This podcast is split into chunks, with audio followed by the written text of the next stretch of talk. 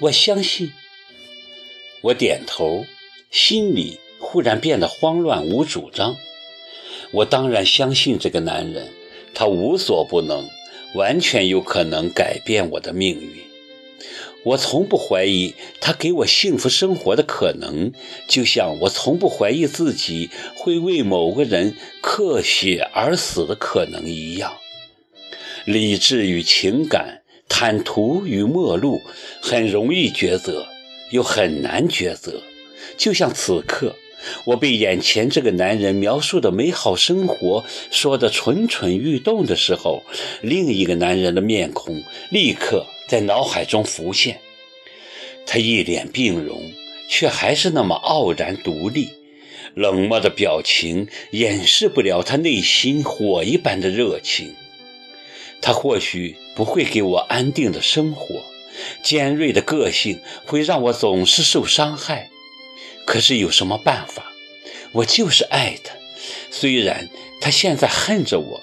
虽然我很清楚我们已经失去重聚的可能，但内心还是垂死挣扎着一线希望，就像一个坠落深井的求生者，总盼望着黑暗的世界能悄悄射进一线光芒。跟你去美国可以，但必须先满足我一个愿望。我鼓起勇气说。什么愿望？你说。我要去日本。正月初十是我的生日，下起了大雪，纷纷扬扬的雪花将我内心垂死挣扎的那一线希望彻底掩埋。之前我已经结束录音工作，回到了湘北，陪家人一起过年。齐树礼初三来我家拜了个年，就回到了长沙，自始至终没跟我说一句话。不过两天后，他还是派人给我送来了一堆补药，大多是美国带回来的。对于我要去日本的事情，他的态度很明确：我不会带你去日本的，带你去，别人不会说你是疯子，会说我是疯子。他拒绝得很彻底，没有任何回旋的余地，这倒符合他一贯的风格，做事从不留余地，干净利落，绝无后患。所以我并没有太过央求他。我了解他的为人，只是我不甘心呐。耿墨池到现在都恨着我，就算我即刻进坟墓。或者他也进坟墓，那我们之间的误会也会跟着一起进坟墓。这不是我要的结果，也不应该是这个结果。我必须当面跟他解释清楚，我怎么样死掉都可以，就是不能带着他对我的怨恨进坟墓。而更可怕的是，我竟然快想不起他的样子。越深刻的想念一个人。那个人的样子反而越来越模糊，无论我的记忆如何追赶，还是赶不上他渐渐远离我梦境的速度。我绝望，无比恐慌。我怕我会跟安妮一样，会在追赶记忆的时候彻底失去记忆，像删除文件一样的删除这段记忆。这太可怕了。夜深人静的时候，家人都睡了，我一个人在院子里徘徊。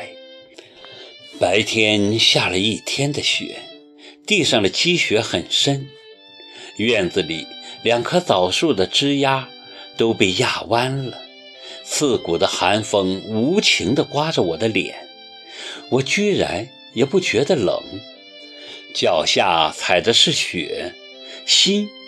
却像是在火上烤一样。